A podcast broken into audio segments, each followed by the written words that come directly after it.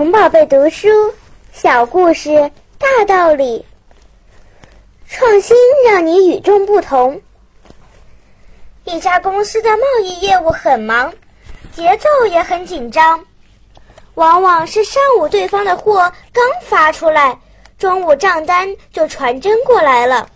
随后就是会计过来的发票、运单等。会计的桌子上总是堆满了各种讨债单，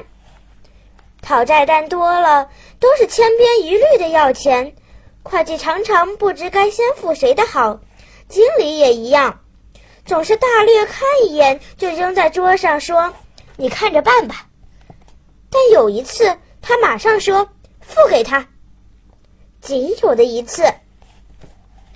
那是一张从巴西传真来的账单，除了列明货物的价格、金额外，大面积的空白处写着一个大大的 SOS，旁边还画了一个头像，头像正在滴着眼泪。简单的线条，但很生动。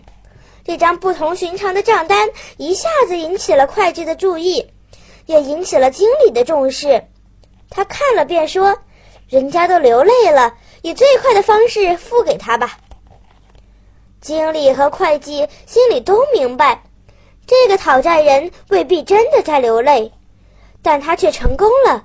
一下子以最快的速度讨回大额贷款。